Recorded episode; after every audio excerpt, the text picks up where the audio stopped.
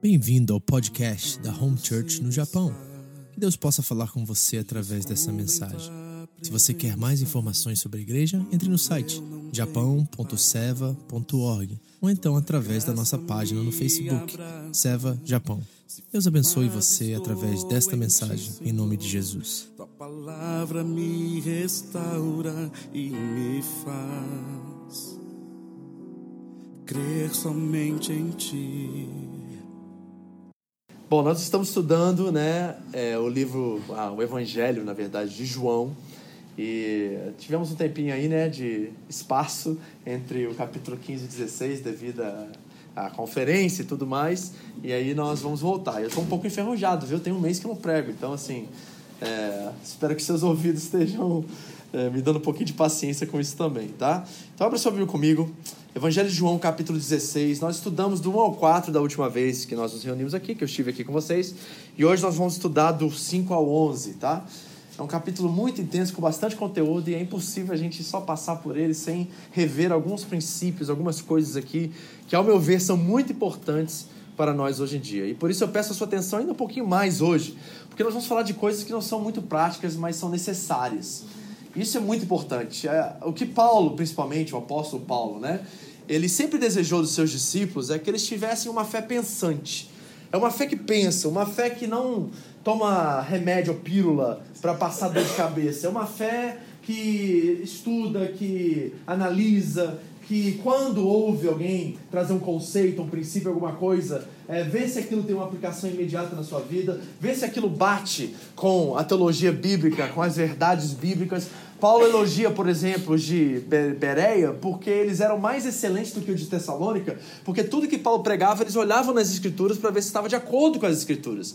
E às vezes nós queremos uma fé hoje em dia que ela é muito pílula, sabe? É uma coisa instantânea, que nós queremos receber, absorver, resolver um problema e aí despachamos e vamos para a próxima. Mas a fé que nos leva ao conhecimento de Cristo, nos leva a uma transformação genuína, é uma fé pensante, uma fé que requer que nós analisemos certas coisas, né, apliquemos isso na nossa vida, vemos se realmente isso faz sentido e se está de acordo com a verdade bíblica. Então hoje é um desses textos que nós vamos precisar pensar um pouquinho mais do que normalmente e eu gostaria muito que você fizesse esse exercício nessa noite, amém? Vamos ler a primeira passagem e depois nós vamos voltar e trabalhar o texto em si. São seis, sete versículos aí que nós vamos ler e creio que isso vai ajudar você a entender algumas coisas que são importantes. Amém? Vocês acharam? Vamos ficar de pé assim que você está com sua Bíblia aberta. João 16, do versículo 5 ao 11. João capítulo 16, do 5 ao 11. Amém? Eu vou contar até três, você lê na sua versão, do jeito que está na sua Bíblia aí, não se preocupe com quem está do seu lado. Amém? Todos acharam? Vamos lá. 3, 2, 1. Agora que eu vou para aquele que me enviou Nenhum de vocês me pergunta: Para onde vais? Amém. Obrigado, pode sentar. Muito obrigado. Amém. Vamos pensar sobre esse texto, que é muito importante. Obrigado, Dai. Primeiro vamos ao contexto, ok? Qual é o cenário? Onde nós estamos agora? Bom, se você tem me ouvido há bastante tempo sobre o Evangelho de João, sabemos que João não está preocupado com a ordem cronológica dos eventos, ou seja, eles não são eventos sucessivos um atrás do outro. Então, os estudiosos vão dizer que essa passagem provavelmente ocorreu ou dentro daquele quarto superior ou no caminho até Jerusalém, Jesus já está né, na quinta-feira, quinta-feira à tarde da paixão, da semana da paixão de Cristo. Na sexta-feira ele será crucificado. Então nós estamos exatamente nesse momento tenso da história, da redenção, de tudo que nós estamos é, experimentando e já experimentemos em Cristo. E ele está ou no caminho até o jardim de, do Getsemane, ou ele já está no jardim de Getsemane sentado com os discípulos falando essas coisas a ele. Provavelmente, já que João não tinha um compromisso com a cronologia dos eventos, eles ainda estão naquele quarto quarto superior. E interessante é o sentimento da passagem, né? Eu gostaria muito que vocês, ao lerem a Bíblia, fizessem esse exercício de se colocarem no lugar dos personagens, das pessoas, e principalmente dos discípulos. Porque eu disse a vocês que no capítulo 13, 14, 15, Jesus deixa bastante promessas, deixa revelações acerca dele mesmo, acerca daquele que viria após ele, que ele vai chamar de consolador, aperfeiçoador, né? o Espírito Santo de Deus. E aí ele começa a nos revelar promessas, revelar a sua identidade a esses discípulos. E no capítulo 17 ele vai nos incluir nessas promessas. E isso é algo extraordinário e fantástico, porque isso quer dizer que não só Jesus está dizendo essas coisas para eles, e lógico, é primeiramente para eles, mas para nós também. As promessas também são para nós. Isso é extraordinário, maravilhoso. E hoje você vai ouvir uma dessas heranças, uma dessas promessas que são coisas tão importantes para a nossa fé que às vezes nós deixamos passar batido e nós não nos apropriamos disso, e aí temos uma fé rasa que, mediante as tribulações as dificuldades da vida, acaba nos levando distantes, a, a nos distanciar de Deus. Então, nós temos que sentir o que eles estão sentindo. E qual é o sentimento da passagem? É um sentimento, primeiro, de perplexidade, ou seja, eles não estão entendendo o que está acontecendo eles estão bastante confusos também. É um momento tenso, né? Esses homens não sabem o que fazer com tudo isso. Eles não estão entendendo claramente as colocações de Jesus e Jesus começa a revelar o coração deles para eles mesmos. Repare o versículo primeiro que a gente leu aqui no, no versículo 5. Diz assim: Agora eu vou para aquele que me enviou, e nenhum de vocês me pergunte para onde vais. Por que nenhum de vocês me pergunte? Porque eu tenho dito isso a vocês há muito tempo. E parece que eles não estão entendendo verdadeiramente o que está acontecendo aqui. Mas Jesus está dizendo isso a eles já tem alguns capítulos dentro do Evangelho de João, mas na verdade há um bom tempo nessa caminhada, nesse discipulado que eles estão vivendo com Cristo. Aí ele diz assim: Porque eu falei estas coisas e o coração de vocês se encheu de tristeza. Então repare, eles estão tristes. É um peso no ar agora. Você consegue se colocar nessa situação? Aquele a quem eles amam, aqueles a, quem, a qual eles dedicaram a vida deles, aqueles a qual eles entregaram tudo, está prestes a deixá-los. E o sentimento deles é que, não, isso não é verdade. Será que isso realmente vai acontecer? Há uma descredibilidade aqui. Há um sentimento assim, não, não, não. Eu acho que ele está usando isso de forma metafórica, sabe? Eu acho que são palavras bonitas que ele está usando. Jesus não vai nos deixar. Não é possível que depois de três anos e meio caminhando juntos, ele vai nos deixar assim. É isso que está passando no coração desses homens. Eles insistem em desacreditar que a hora de Jesus deixá-los chegou. E você sabe que vai vir um grande baque com isso, porque nós conhecemos a história. Jesus os deixa e eles espalham-se para todos os lados. Na verdade, voltam à velha vida. Né? Você sabe muito bem do fim dessa história. Então, nós precisamos nos colocar, talvez, no lugar de Jesus por um momento. Eu sei que é impossível fazer isso, mas é necessário para que nós possamos entender a passagem. Qual é o sentimento de Jesus nessa hora? E para fazer isso, eu quero fazer uma aplicação aqui para você entender. Você já viveu um relacionamento a qual você continua dizendo coisas para essa pessoa e a pessoa nunca acredita? Você já viveu num relacionamento a qual a pessoa continua dando pistas, por exemplo, um relacionamento conjugal, a qual a pessoa dá pistas constantemente que as coisas não estão bem, que os sentimentos não estão legais, que você não está bem naquele relacionamento e você vai dizendo à pessoa: olha, isso não está legal, olha, isso aqui não está bem, isso aqui não funciona, isso aqui não dá certo. E a pessoa tende a desacreditar até que de repente algo muito radical aconteça. Já teve essa experiência? É mais ou menos isso que está acontecendo aqui. Nos nossos relacionamentos são assim, não são? A gente vai falando assim, ó, para com isso, não brinca com isso. Olha, para de ficar me falando, me chamando disso. Ó, por favor, não faz isso. Até que a pessoa estoura, ou chuta o balde, vai embora, e de repente cai um baque naquele que estava recebendo tudo isso e fala assim, poxa, ela estava falando a verdade. É mais ou menos isso que está acontecendo com esses homens. Eles não estão acreditando e daqui a pouco Jesus vai ser preso, né? vai ser crucificado, eles vão espalhar e eles vão, não vão entender exatamente o que ele estava dizendo. E a coisa interessante é como Jesus reage a essa tristeza. Porque tem algo aqui nesse texto que me chama muita atenção. Porque pensa comigo, tá? Vamos ser aqui bem sinceros, é, superficiais na nossa forma de pensar, no sentido do seguinte: se alguém está triste porque sente que você vai deixá-la, qual é a reação mais rápida ou mais automática, ou a reação que mais pode trazer essa, essa situação para uma solução. É você dizer assim: não, então tá, então não vou mais, eu vou ficar com vocês para que vocês não sintam essa tristeza. Talvez isso seja uma realidade, né? Alguém está aqui e talvez você fale assim: não, não aguento mais, vou embora, e de repente você toma uma posição assim: não, não, eu vou ficar, tudo bem, a gente vai resolver isso, vai dar tudo certo, eu vou permanecer aqui. Essa é, é a resposta, ou é a reação lógica a isso. Mas a reação de Jesus desconstrói toda a lógica. Jesus não diz assim, já que vocês estão tristes, já que vocês estão ainda com dificuldade de entender por que eu vim, quem eu sou, qual é a minha missão, qual é o meu propósito, então vou passar mais alguns anos com vocês. Seria ótimo para eles, não seria? Jesus ficasse pelo menos mais uns dois anos, ele ficou três. certo? Imagina se ele ficasse cinco, ficasse oito, ficasse dez. Não seria melhor para eles? Talvez eles entenderiam realmente o que está acontecendo aqui. Mas a resposta de Jesus e a reação dele desconstrói essa lógica, porque o que Jesus aponta é que há uma necessidade desse distanciamento. É necessário que Jesus saia de cena para que algo aconteça neles. E tem muitas situações na nossa vida também que é necessário nós deixarmos as nossas muletas espirituais de lado, deixar a nossa dependência em coisas de lado, para que nós possamos enfrentar a vida a sós muitas das vezes e possamos crescer. Sabia que é necessário às vezes um tipo de isolamento para que você descubra a sua responsabilidade, descubra, descubra a sua função, o seu papel na vida e nos relacionamentos que você tem hoje? Essa é a resposta de Jesus. Ou seja, eu vou deixar vocês. Na verdade, seria muito mais fácil, então eu vou ficar mais tempo. Mas não, eu vou deixar vocês. Repare, Jesus continua no texto. Mas eu afirmo que é para o bem de vocês que eu vou. É para o bem deles que ele vá.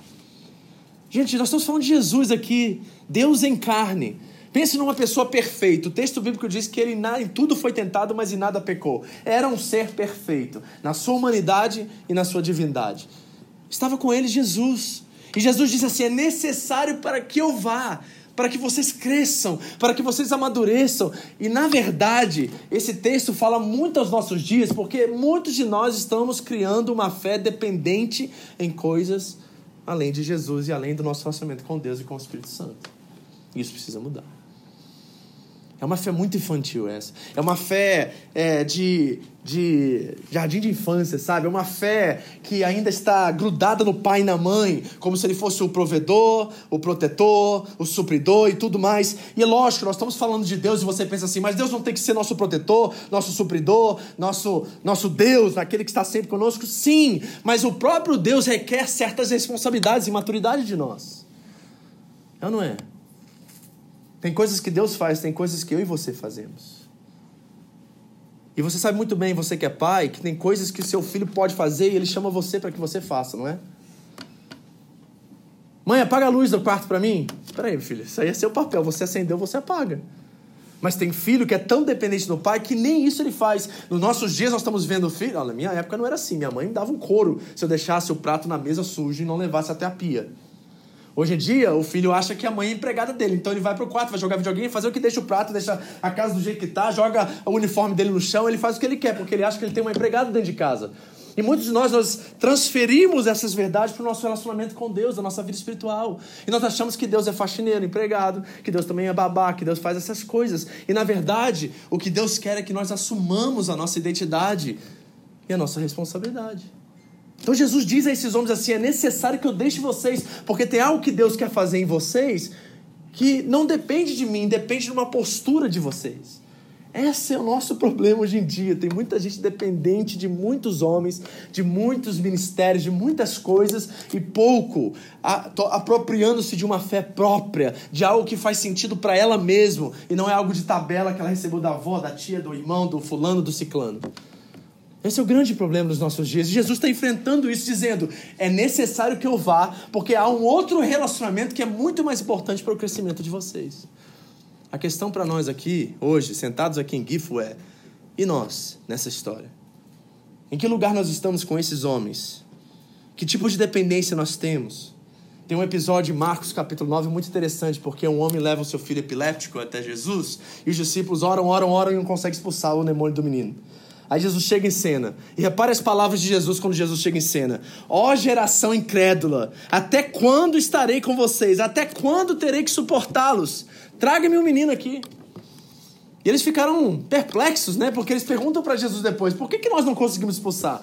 E Jesus diz assim: porque tem certas caças de demônio que só saem com o quê? Jejum e oração. Ou seja, jejum e oração é responsabilidade de quem? De Jesus?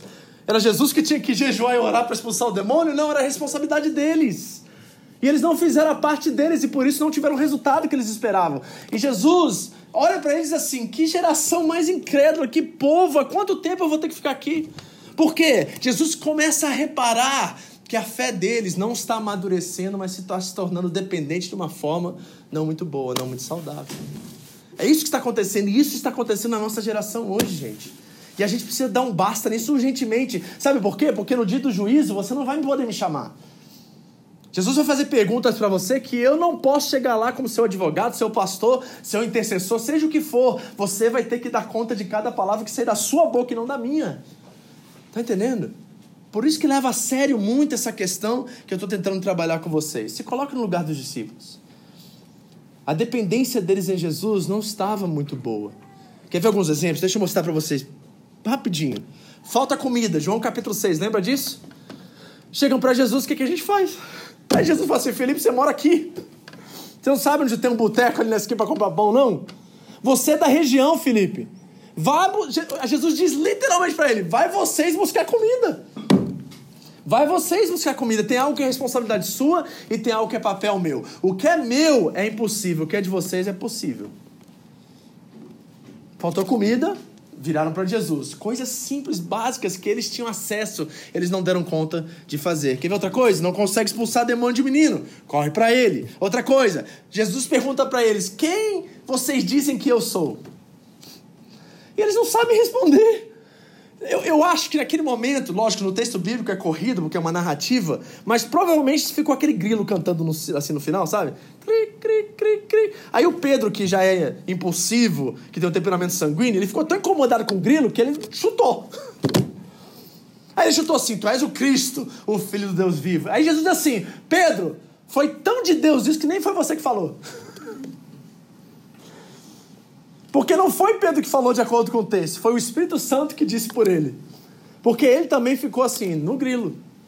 Não havia responsabilidade. Eles não conseguiram nem fazer isso. Lembra quando Jesus chama os 70 e envia eles em dois em dois para ir às casas do povo de Israel e entrar? E quando entrar na casa, se vocês disserem a paz seja convosco, deixarem você entrar, a paz vai habitar naquela casa. Mas se não deixarem, leve a paz com vocês. Bate né, as sandálias e deixe lá a paz e leve ela com vocês.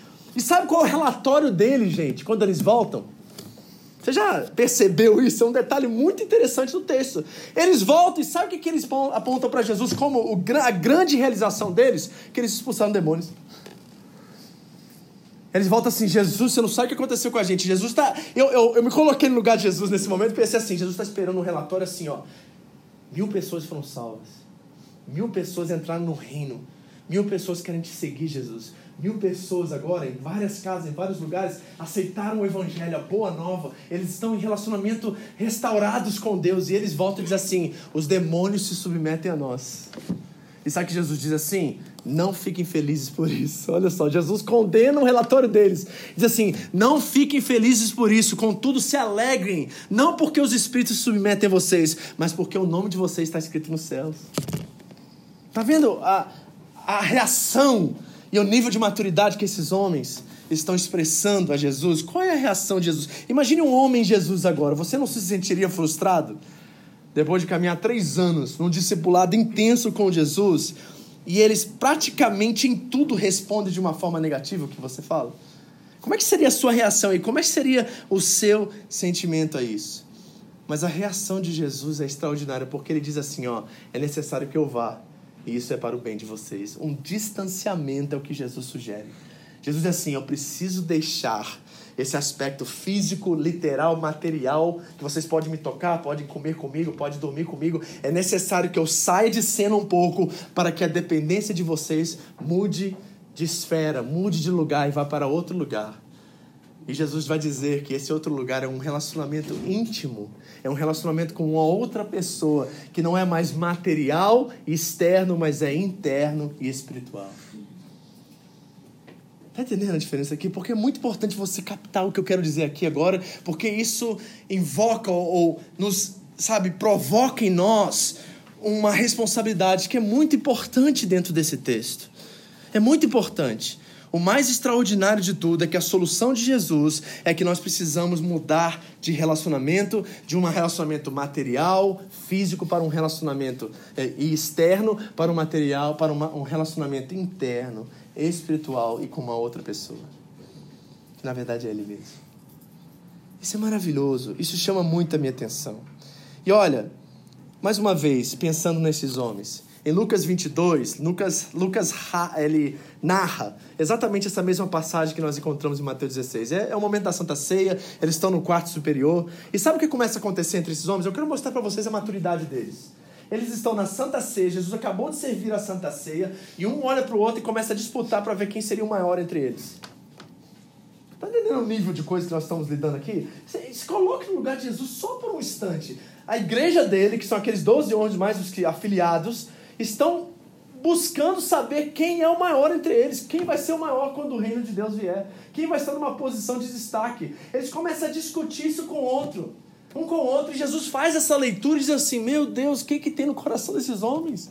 Eu não estou entendendo esses homens, e veja a reação de Jesus a isso. Lucas 22, 31 diz assim: Pedro, Pedro, Simão, Simão, Satanás pediu para você, pediu vocês para peneirá-los como trigo. Naquele momento que eles começam a discutir quem é o maior, Jesus aponta e diz assim: ó, Satanás pediu para mim para eu peneirar vocês como trigo. Mas diz Jesus assim, ó, mas eu não deixei. Eu orei por você para que a sua fé não desfaleça. Aí vem a, a, a palavra mais radical do texto, porque ele diz assim: E Pedro, quando você se converter, peraí. E quando você se converter, quantos anos esse homem está na igreja de Jesus Cristo como pastor? Três anos! E não é assim, todo domingo não, gente. É dormir, comer, viver, passear, ir para tudo que é lado com ele. Três anos e meio esse cara não se converteu ainda. Pedro, quando você se converter, fortaleça os seus irmãos. Eu tô, eu tô mostrando toda esse, essa introdução aqui, mais ou menos, para você entender o nível de maturidade que existia na primeira igreja, a igreja de Jesus Cristo com seus discípulos. O Jesus sendo perfeito, ainda não conseguiu plantar no coração daqueles homens a responsabilidade que eles deveriam ter. E nós? E como é que a gente fica nessa história? Porque três anos caminhando com Jesus, Pedro ainda não havia se convertido de acordo com Jesus. E nós que estamos na igreja há 20, 15, 10, 8, 5, 10, sei lá quantos anos, será que nós nos convertemos? Será que nós temos essa experiência de novo nascimento?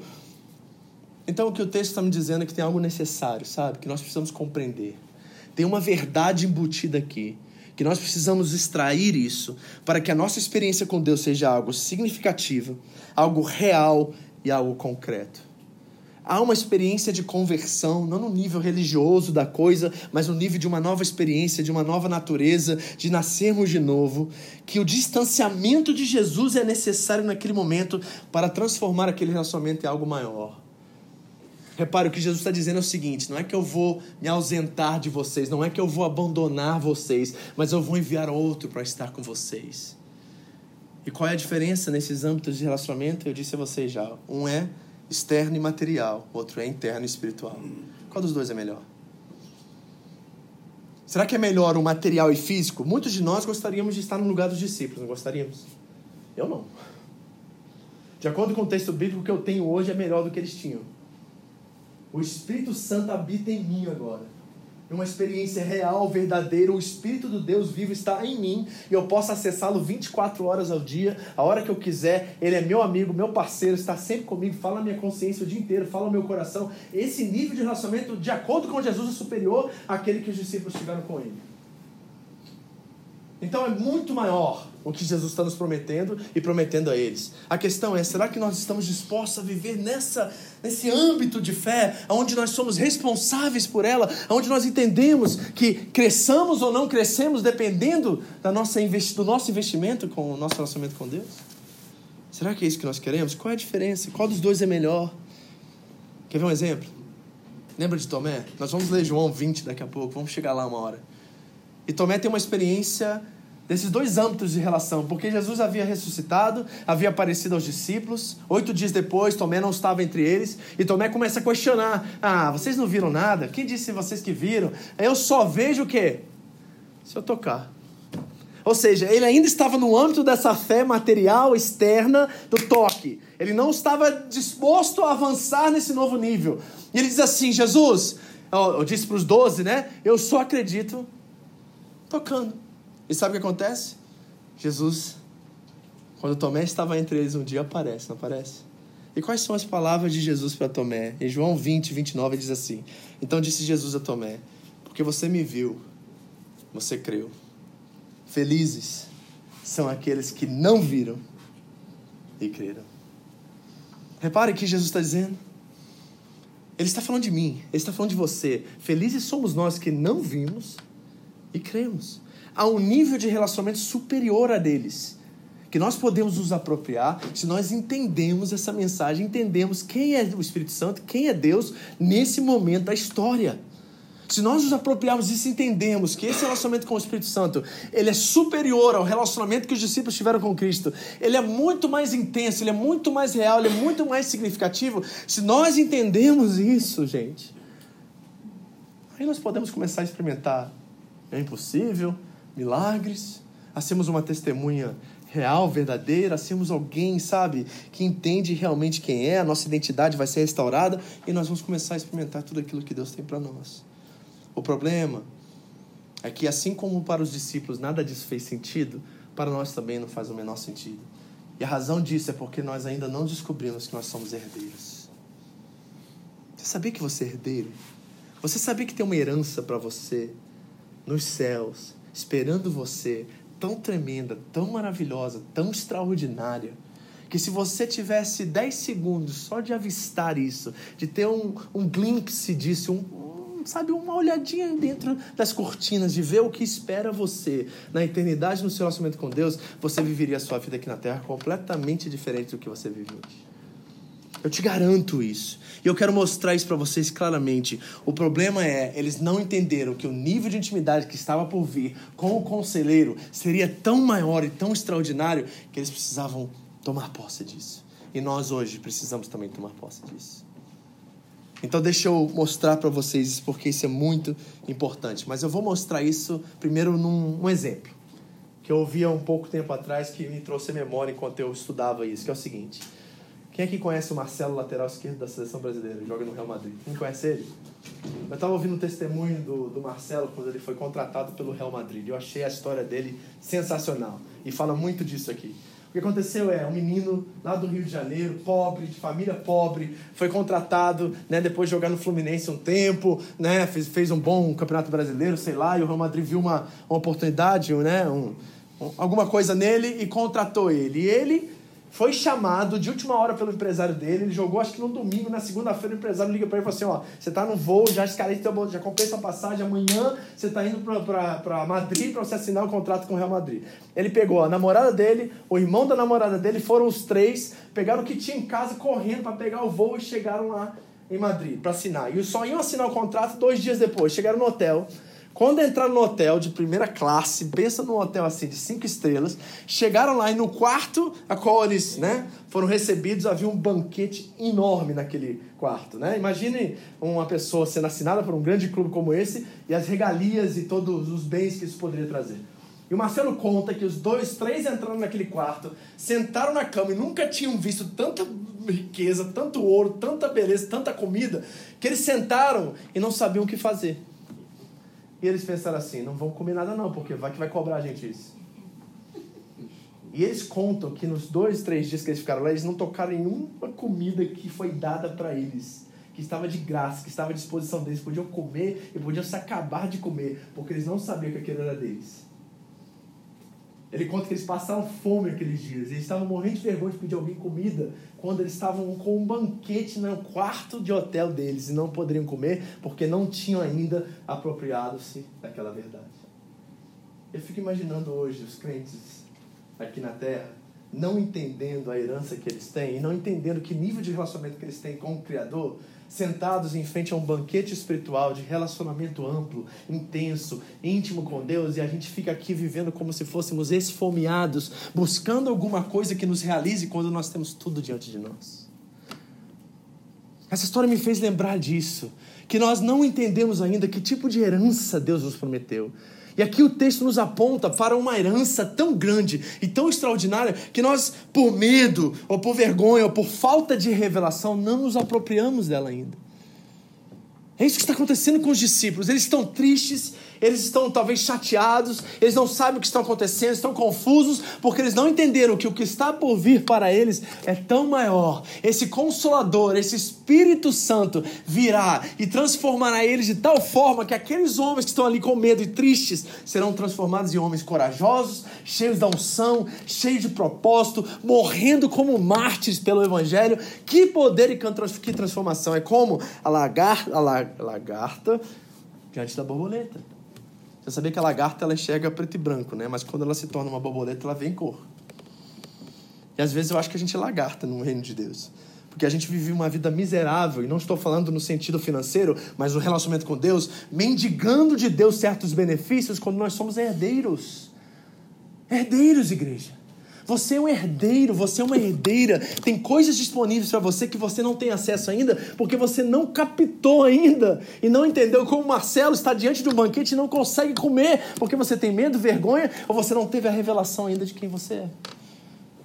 É isso que está acontecendo com esses homens. Então, deixa eu mostrar para vocês agora na Bíblia isso, ok? Abra sua Bíblia comigo em Gálatas capítulo 4. Nós vamos ler alguns textos agora para você se apropriar dessa verdade, para que você saia desse lugar miserável, medíocre, que muitos de nós vivemos, porque nós não tomamos posse ainda do que o texto está nos dizendo e que os discípulos não experimentaram e vão experimentar futuramente. Gálatas 4. Acompanhe a leitura comigo do texto. Diz assim, ó. Nós já lemos esse texto, até o Luciano Subirá que sublinhou esse texto na mensagem dele aqui em nossa conferência, mas eu quero ler novamente porque tem outros que eu quero compartilhar com vocês. Diz assim, olha. Digo, porém, que, enquanto o herdeiro é menor de idade, nada difere de um escravo, embora seja dono de tudo. Gálatas 4, 1. No entanto, ele está sujeito a guardiões e administradores até o tempo determinado por seu pai. Assim também nós, quando éramos menores, estávamos escravizados aos princípios elementares do mundo. Mas quando chegou a plenitude do tempo, Deus enviou seu filho, nascido de mulher, nascido debaixo da lei, a fim de redimir o que estavam sob a lei, para que recebêssemos a adoção de filhos. Ok? Então você é filho.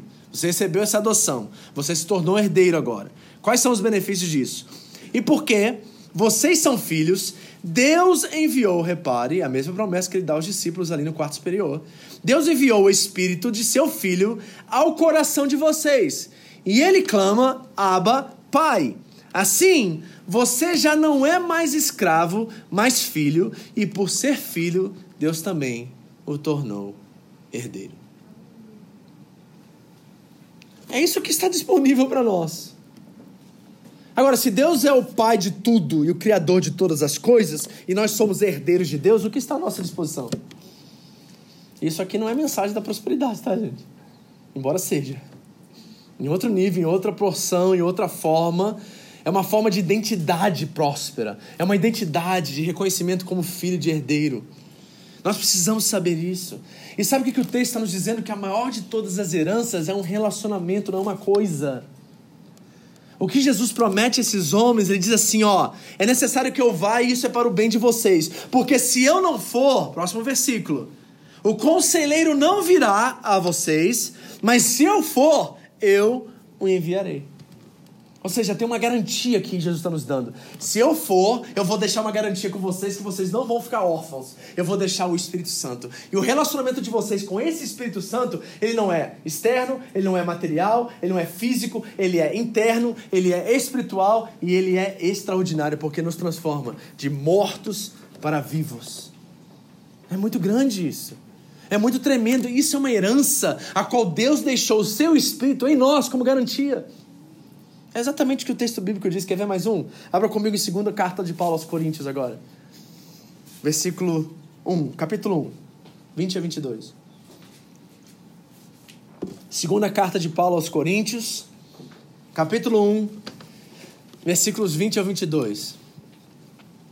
Vou te dar alguns, tá? Para que você entenda e descubra isso saiba como viver assim. Diz assim o texto, 2 Coríntios 1, 2 Coríntios 1, de 20 a 22. 20 a 22. Capítulo 1. 2 Coríntios 1. 2 Coríntios. Segunda carta, né? 2, 2 Coríntios. Ok, isso. 20 a 22. Acompanhe comigo. Pois quanto forem as promessas feitas por Deus, tantas tem em Cristo sim. O texto original é o amém, né? Jesus é o assim seja. Tudo que Deus prometeu se cumpriu em Cristo e em Cristo todos nós temos o sim de Deus. É isso que o texto está dizendo. Por isso, por meio dele, o amém é pronunciado por nós para a glória de Deus.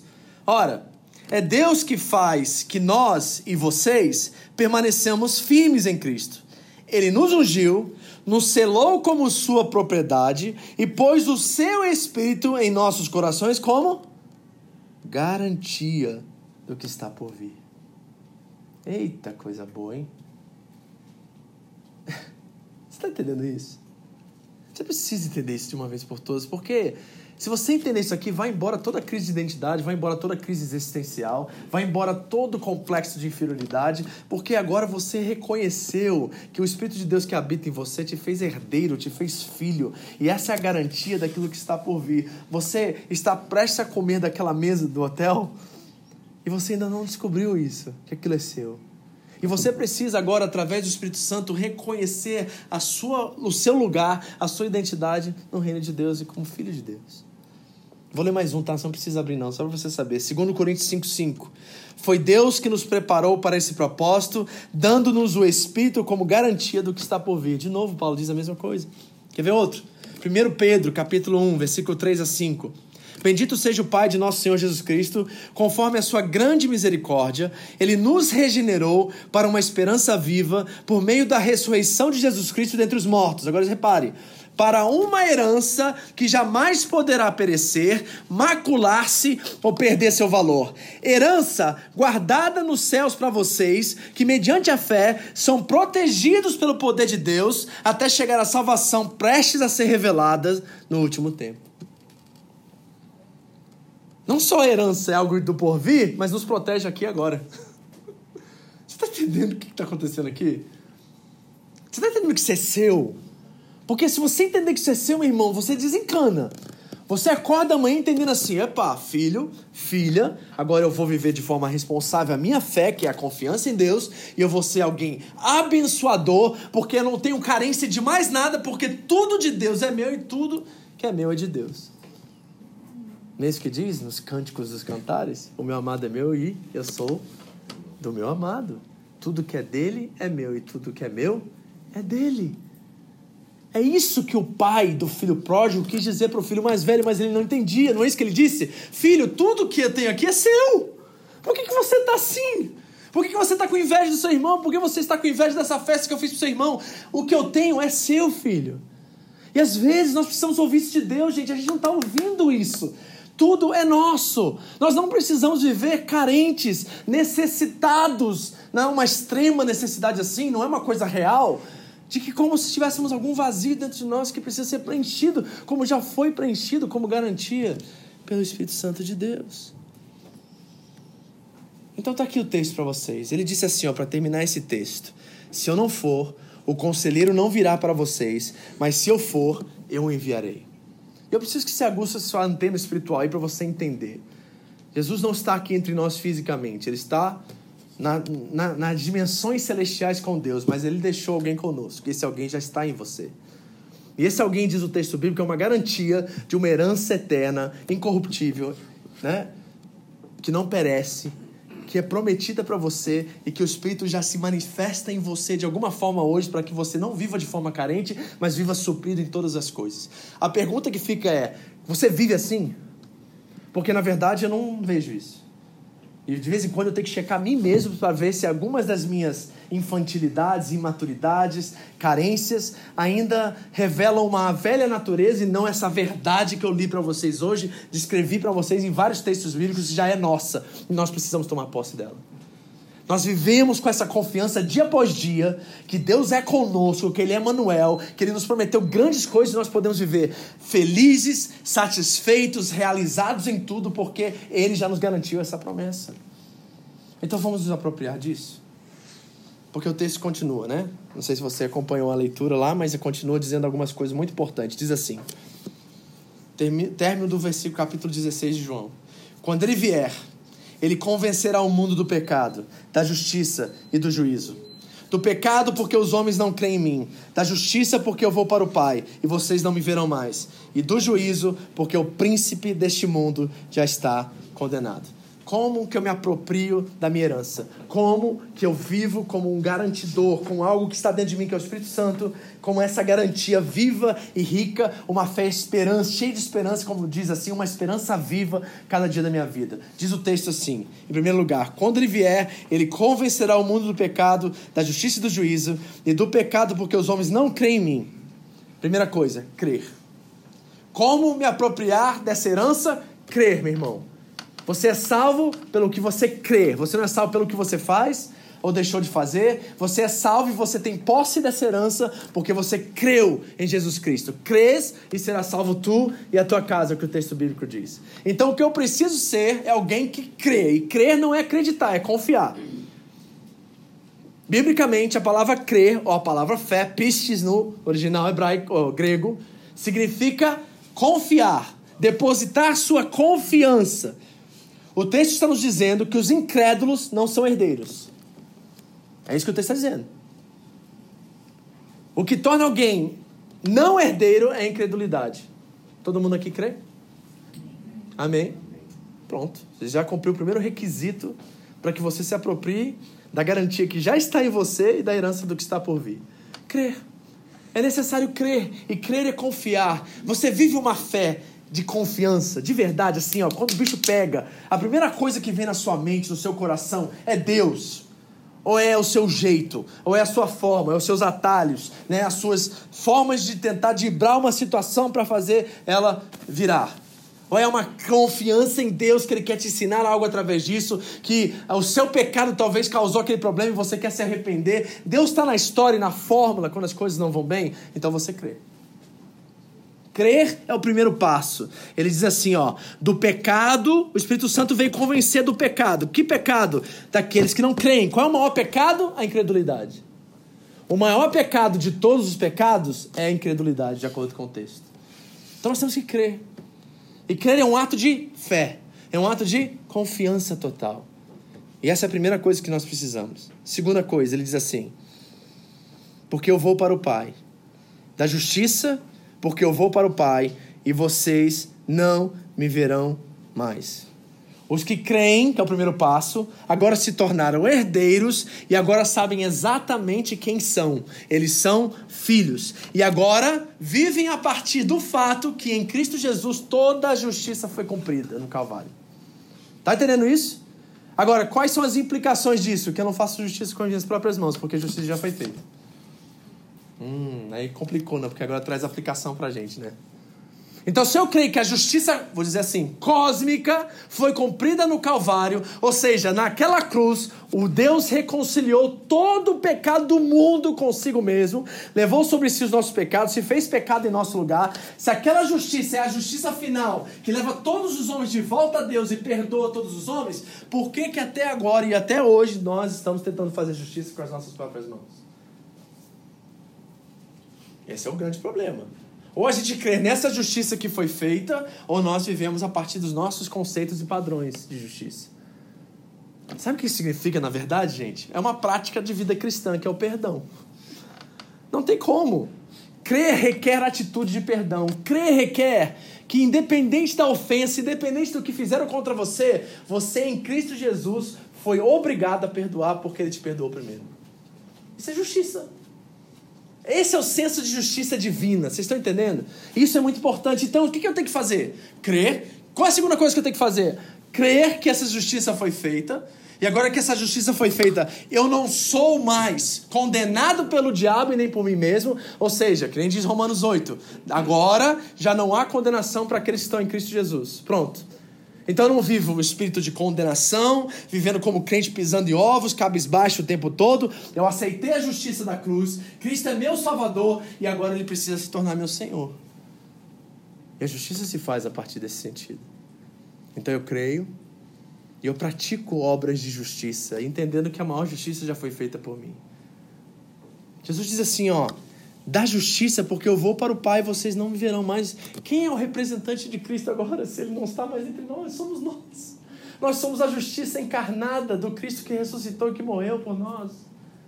É isso que ele espera de mim de você, que nós demonstramos e revelamos em carne essa justiça, que é o perdão de Deus sobre todos os homens. Crer viver como alguém que crê, ou seja, se posicionar. E por último, ele diz: do juízo, porque o príncipe desse mundo já está condenado. Queridos, queridos, se o príncipe desse mundo está derrotado, está condenado, chegou a hora de nós nos levantarmos. Chegou a hora de nós nos levantarmos e nos e anunciar que existe um novo regime em atividade. É isso que o texto está nos dizendo.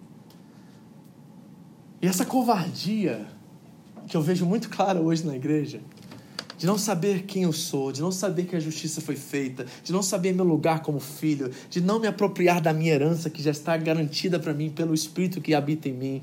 Essa covardia de não, ou então essa falta de revelação de não nos apropriarmos disso, isso não nos move à ação.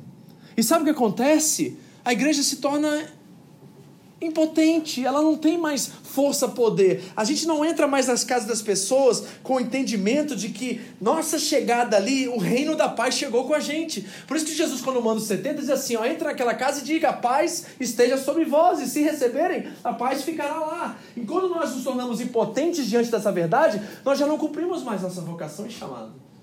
E a gente se acovarda, a gente se acovarda. E aí aquele poder que emana de nós, em Cristo que está em nós, do Espírito que habita em nós, ele não mais cura os enfermos, ele não mais manifesta obras de justiça sobre a terra. Nós nos tornamos impotentes. Sabe qual é o nosso papel hoje em dia? É tirar o inferno da vida das pessoas. Esse é meu e seu papel. É chegarmos num lugar e tirarmos literalmente o inferno da vida daquelas pessoas. É isso que você tem que fazer. Isso empodera você a agir como agente do reino, a sabotar essa obra do inferno que está aí fora. Gente, tem muita gente sofrendo aí fora e nós que temos o poder de transformar vidas, de curar enfermos, de fazer milagres, de ver a obra de Deus se manifestar, nós estamos cada dia mais acovardados, quietos, tristes. Mas se o diabo já foi condenado de acordo com o texto, se ele não tem mais poder porque ele foi condenado na cruz do Calvário, nós que somos os braços e as pernas de Jesus, precisamos sair do nosso lugar de conforto e entrar nas casas, nas famílias, nos casamentos, nos relacionamentos entre pais e filhos e tirar o inferno de lá. Nós temos que sabotar esse plano diabólico como igreja e assumir o nosso papel como filho de elevar essa mesma garantia que habita em nós e dessa herança inestimável, incorruptível a todos aqueles que carecem dela. Olha o que o C.S. Lewis diz, que eu acho fantasma, fantástico, assim, uma coisa assim de outro mundo. Ele diz assim, ó, o cristianismo é a história de como um rei, por direito, desembarcou disfarçado em sua terra e nos chama a tomar parte de uma grande campanha de sabotagem. A história do cristianismo é uma história a qual um rei, por direito, entrou ou desembarcou disfarçado em sua terra e nos chama para tomar parte de uma grande campanha de sabotagem. E aí, filho de Deus? E aí, filha de Deus? O que, que a gente vai fazer com essa garantia que está em você, que tornou você herdeiro e herdeiro da maior das promessas e heranças que alguma pessoa pode ter, por mais bilionário que o cara seja nessa terra, o que você tem em Cristo Jesus, a herança que você adquiriu quando você creu é tão maior e tão mais extraordinário do que ele, que às vezes eu acho que a gente não entendeu isso e não tomou posse disso. E a gente vive de forma assim, sabe? Ó oh, vida, ó oh, céus andando cada dia como derrotado, como alguém que está carente de alguma coisa, que Deus ainda não cumpriu suas promessas. Quando eu ouço o crente falar isso, me dá um arrepio. Assim, fala assim: não, é pastor, porque Deus tem muitas coisas para cumprir. Mas, meu irmão, a Bíblia diz que em Cristo Deus já deu sim. Todas as promessas, o texto em Efésios 1 diz assim: que Deus já nos abençoou com todas as sortes de bênçãos espirituais em Cristo Jesus. Então, qual é a reação nossa a isso, como filhos? Eu acredito que como igreja aqui nessa localidade, se nós assumirmos nossa postura de filha, de herdeiro, e começarmos a entender que Deus nos colocou em certos lugares, em certos momentos, estrategicamente, para que possamos ser agentes de sabotagem de algumas obras do inferno na vida de muitas pessoas que nós conhecemos e começarmos a entender que nós temos poder e autoridade no nome dele para poder tirar o inferno dessas vidas, a gente transforma essa região. A gente transforma essa localidade, a gente transforma a nossa comunidade brasileira aqui nessa região. A gente muda histórias. A pergunta é: você vai querer viver como um filho ou você vai querer viver como um bastardo? Você vai querer tomar posse disso, crer, se posicionar e lutar sabendo que ele já venceu as batalhas por você? Ou você vai viver mais uma vida de crente bom, sabe aquela coisinha, ah, sou crente, graças a Deus, vou para a igreja no domingo, né, dou meu dízimo, faço isso, faço caridade, faço aquilo. Que bom, né, pastor? Vamos no céu viver assim para sempre. Será que é isso mesmo que Jesus morreu e os mártires morreram e o sangue deles correu pelas ruas de Roma para que nós tivéssemos uma vida confortável aqui agora? Será que é realmente isso? Porque eu não consigo acreditar é isso que Deus tem para nós. Eu acredito que nós fomos chamados nessa terra, nesse momento, nessa geração, agora, para tirar o inferno da vida das pessoas.